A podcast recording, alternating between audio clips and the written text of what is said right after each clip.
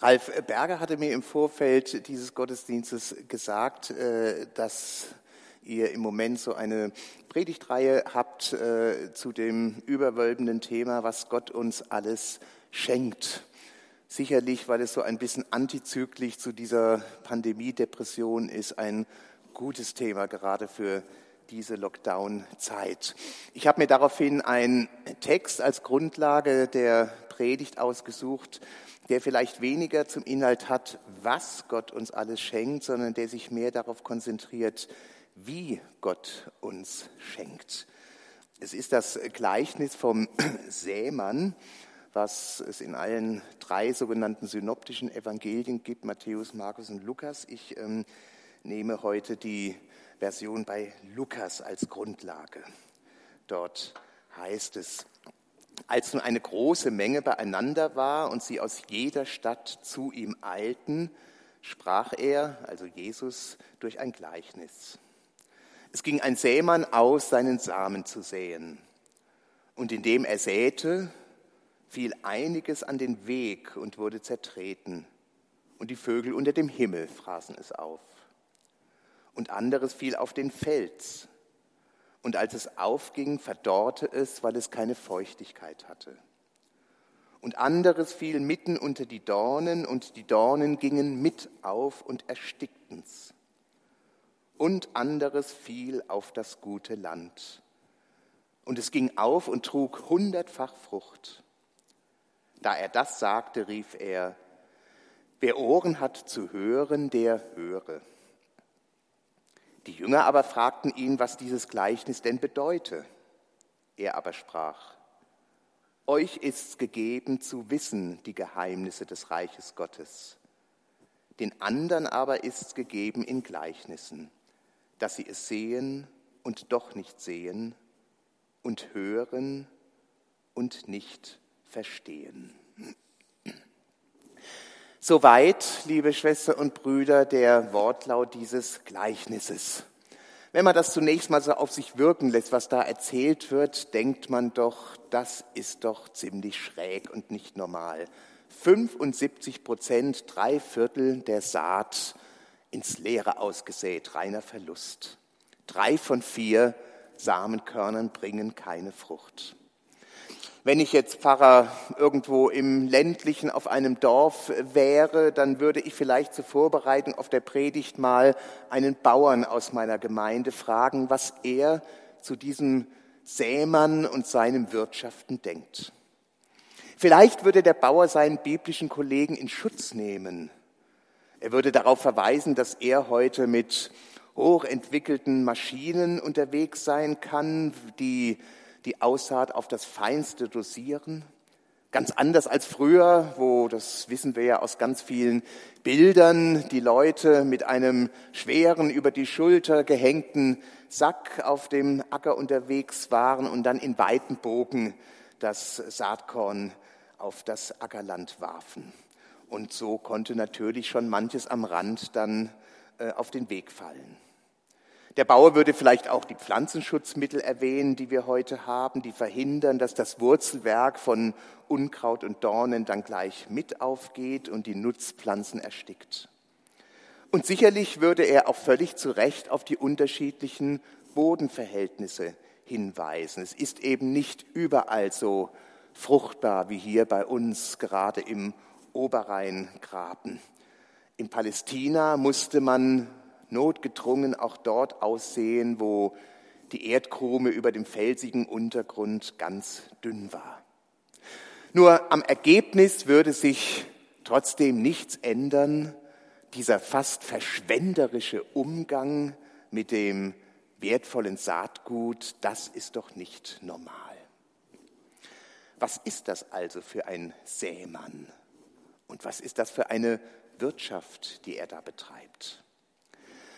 Unser Gleichnis selbst gibt keine Erklärungen. Es ist eines der vielen Gleichnisse, die Jesus erzählt und er tut das ja auch deshalb, um keine klipp und klaren, trennscharfen Wahrheiten, kein Dogma sozusagen, wo die Leute nur nach dem Motto Frissvogel oder stirb sich dazu verhalten können, sondern um mit diesen Geschichten einen Deutungsspielraum zu eröffnen, ohne eine ganz klare Eindeutigkeit.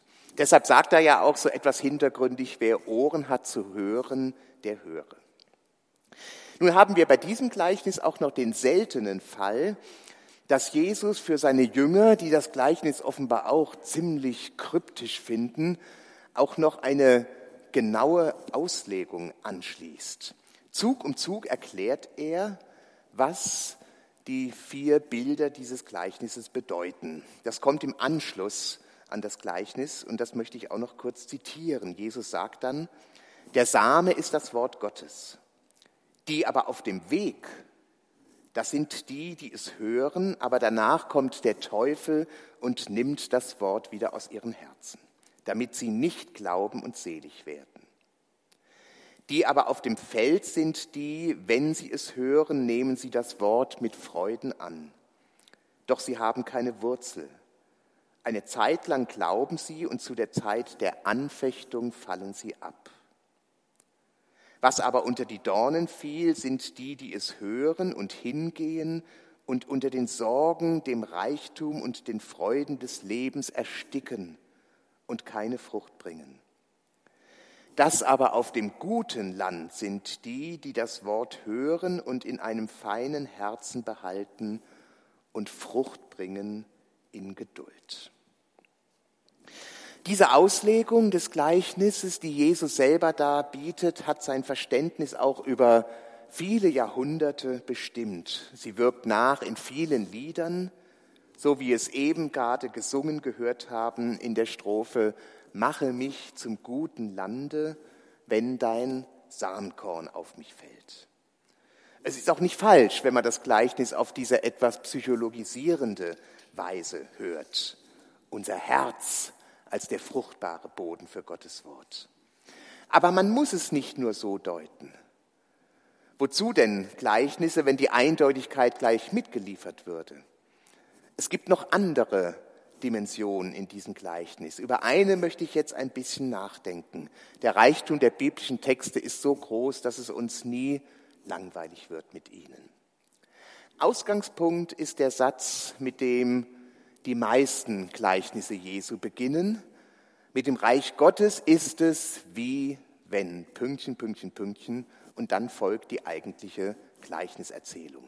Also hier mit dem Reich Gottes ist es wie mit dieser Saat. Und auf die Frage, was das denn für ein Sämann ist und wie er wirtschaftet, kriegen wir die Antwort, mit dem Samen des Reiches Gottes wird großzügig, ja verschwenderisch umgegangen. Da geht es auf keinen Fall schwäbisch zu. Schmalhans hat da keine Chance als Küchenmeister. Und da gibt es auch keine kühle Kosten-Nutzen-Rechnung. Da werden nicht erst Blaupausen und Zukunftsszenarien entworfen und dann eine Prognose am Ende aufgestellt. Mit dem Ergebnis, lohnt sich eigentlich nicht, viel zu karstiger, rissiger Boden, die Chancen, dass die Saat aufgeht, sind zu gering, sondern es wird mit vollen Händen ausgestreut, sogar über das Feld hinaus, auch am Wegrand, auch wo der felsige Untergrund nah ist, auch da, wo letztes Mal noch jede Menge Dornen und Unkraut gewachsen waren. Und so verwandelt sich dieses erst einmal doch recht trostlose Bild des Unkrauts zu einem wunderbaren, mutmachenden Bild dafür, wer und wie unser Gott ist. Ich bin sicher, auch unter euch, unter Ihnen gibt es welche, die da aus ihrem Leben was erzählen könnten. Von einem Gott, den sie tatsächlich als einen so großzügigen, ja verschwenderischen Sämann erfahren haben. Als einen, der nicht taxiert und rechnet, wie er seine Güte verteilt und investiert, der auch nicht erstmal kritisch uns durchmustert, wie fruchtbar wir denn wohl sind, ob wir seine Aussaat verdienen, ob es sich lohnt, in diesen garstigen, trockenen, unansehnlichen Ackerboden Mensch eine Saat zu investieren. Wenn er so gedacht hätte, also ökonomisch, kaufmännisch, hätte er dann bei gutem Verstand jemals nicht nur etwas, nicht nur sehr viel, sondern buchstäblich alles, nämlich sich selbst, in den Menschen Jesus investiert, in diesen unfruchtbaren Ackerboden Welt? Zumal diese Investition ja nach unseren menschlichen, ökonomischen Maßstäben eine desaströse Fehlinvestition gewesen ist. Aber nun sagt uns dieses Gleichnis, Gott tickt nicht nach der Logik unseres Wirtschaftens. Gott sei Dank nicht. In der Bergpredigt bei Matthäus gibt es eine Stelle, wo Jesus sagt, dass Gott so großzügig ist, dass er seine Sonne gleichermaßen ohne jeden Unterschied über Gerechte und Ungerechte aufgehen lässt. Gott hat uns mit einer lebensfreundlichen Schöpfung beschenkt und erhält sie uns, so sehr wir uns auch immer wieder an ihr versündigen. Denken Sie an dieses Versprechen am Ende der Sintflutgeschichte, nachdem die, die es auf die Arche geschafft haben, wieder alles erwarten, doch wieder festen Boden unter den Füßen bekommen haben und Gott ihnen verspricht, ab sofort und solange die Erde stehen wird, wird nicht mehr aufhören Saat und Ernte, Frost und Hitze, Sommer und Winter, Tag und Nacht. Die Verlässlichkeit seiner Schöpfung. Gott hat uns Gesundheit geschenkt, oft genug, nicht immer, aber oft genug, sie auch wieder zurückgegeben, wenn sie bedroht war, obwohl wir durch unseren Lebensstil sie immer wieder riskieren. Auch das hat mit der Pandemie jetzt zu tun.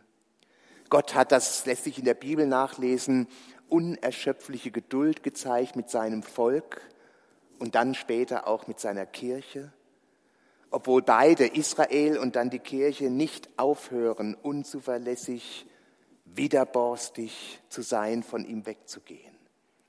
Ja, bei Johannes heißt es dann schließlich, das ist sozusagen die ultimative Feststellung, so sehr hat Gott diese unfruchtbare Welt geliebt, dass er seinen einzigen Sohn dahingab dass er seine Gottheit drangab und selbst Mensch wurde und den irdischen Weg ging, den wir alle zu gehen haben, den Weg der Erniedrigung bis zum Tod. So läuft für mich dieses Gleichnis vom Sämann, das sicherlich verschiedene Bedeutungsebenen hat, auf die Erkenntnis heraus, Gott knausert nicht. Es reut ihn nicht, großzügig zu sein und seine Güte und seine Gaben verschwenderisch auszuteilen obwohl 75 Prozent der Saat verloren gehen. Interessanterweise hat mich nach dem ersten Gottesdienst vorhin jemand, der dabei war, hinterher darauf aufmerksam gemacht, dass das ja gewissermaßen geradezu in Gott eingeschrieben ist und dann, weil er eben auch diese Welt, diese Schöpfung geschaffen hat, auch in die Schöpfung eingeschrieben ist. Bei der Befruchtung etwa. Da ist es ja auch so. Unendlich viele Samenzellen gehen verloren, aber eine Samenzelle befruchtet dann die Eizelle, es entsteht neues Leben. Wir können also gewissermaßen diese Gesetzmäßigkeit Gottes auch in unserer Schöpfung entdecken. Ein schöner Kanon in unserem Gesangbuch vertont einen Text von Angelus Silesius. Gott, weil er groß ist, gibt am liebsten große Gaben. Ach, dass wir Armen nur so kleine Herzen haben. Das ist es. Und wie und was ist das nun bei uns? Im Umgang von Eltern mit ihren Kindern, die sie irgendwann nicht mehr verstehen, die ihnen so gefühlt über den Kopf wachsen? Oder im Umgang von uns erwachsen gewordenen Kindern mit unseren alt gewordenen Eltern, die für uns manchmal auch ganz mühsam und schwierig werden? Oder vor allem jetzt in der Jetztzeit in den vielen wieder bis aufs äußerste belasteten und gereizten Familien mit kleinen Kindern, die einfach nicht für Lockdown-Bedingungen geschaffen sind. Manchmal ist es so menschlich und naheliegend, so zu denken oder es vielleicht sogar manchmal auch zu sagen, der oder die ist für mich ein hoffnungsloser Fall. Es lohnt einfach nicht. Es ist eine Fehlinvestition solche Verschwendung an Solidarität, an Geduld, an Energie kann ich mir nicht mehr leisten. Aber es gibt eben auch die große Erfahrung, dass was an Güte, an immer wieder neu Hoffnung in andere investieren, was dann doch auch aufgeht. Da ist das unübertreffliche Gleichnis vom sogenannten verlorenen Sohn, ich würde eher sagen vom wiedergefundenen Sohn, auch bei Lukas für mich die Geschichte schlechthin. Die erzählt davon, dass es sich doch lohnt, auch in den hoffnungslosesten Fall Liebe und Geduld zu investieren. Joachim Gauck hat noch als Bundespräsident vor einigen Jahren, als die sogenannte Flüchtlingskrise so auf dem Höhepunkt war, gesagt, unsere Herzen sind weit, aber unsere Möglichkeiten sind endlich. Auch das ist ein sehr menschlicher, entlastender Satz. Wir müssen uns auch in dem, was wir an Saat auswerfen, nicht überfordern. Und wir brauchen uns auch nicht zu schämen, dass wenn drei von vier oder vielleicht sogar neun von zehn Samenkörnern verloren gegangen sind, dass wir dann manchmal auch zornig oder resigniert werden. Das ist doch nicht normal, wie großzügig und verschwenderisch dieser Sämann mit seiner Saat umgeht, hatte ich am Anfang gesagt. Im normalen Leben wünschen wir uns ja eigentlich auch, dass es nicht so zugeht. Aber Gottes Reich, das will uns dieses Gleichnis sagen, orientiert sich nicht nach dem Schema F dieser Welt. Im Gegenteil, Gottes Reich verwandelt die Welt auf noch andere Möglichkeiten hin. Und dann gibt es noch die Stelle im Gleichnis, die eigentlich auch total unnormal ist, nämlich am Schluss, wo es heißt, einiges fiel auf gutes Land und es ging auf und trug hundertfach Frucht. Hundertfach. Das darf man jetzt nicht ganz wörtlich nehmen, sondern damit will Jesus sagen, es ist etwas, was all unser Vorstellen übersteigt. Manchmal möchten wir ja verzweifeln, weil unser Mut machen, unser Zuversicht vermitteln, unser Trösten, aber auch unsere Proteste gegen Dinge, die uns empören, so schwach und wirkungslos bleiben. Das ist die Normalität. Aber dieses Versprechen haben wir aus diesem seltsamen, aber wunderbaren Gleichnis, einiges wird auf gutes Land fallen. Auch wenn wir das vielleicht mit unseren Augen erst einmal gar nicht wahrnehmen. Und es wird aufgehen und hundertfach Frucht tragen. Und das heißt, es wird eine Frucht bringen, die vielleicht noch einmal ganz anders ist, als wir es gedacht haben, die einfach über unser Bitten und Verstehen hinausgeht.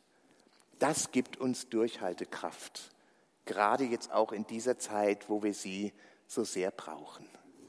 Dag Hammarskjöld, das war der erste Generalsekretär der UNO, ein Schwede, der auch ein tiefgläubiger Christ, fast ein Mystiker war, der hat einmal gesagt, so auf seine Erfahrungen in der großen Weltpolitik angesprochen, wo er ja auch mit Menschen aus den unterschiedlichsten Weltreligionen zu tun hatte, was ihm jetzt an den Christen da besonders aufgefallen sei. Und er hat die lapidare, aber doch wichtige Antwort gegeben, Christen geben am wenigsten schnell auf von allen. Auch das nehme ich aus diesem Gleichnis mit. Amen.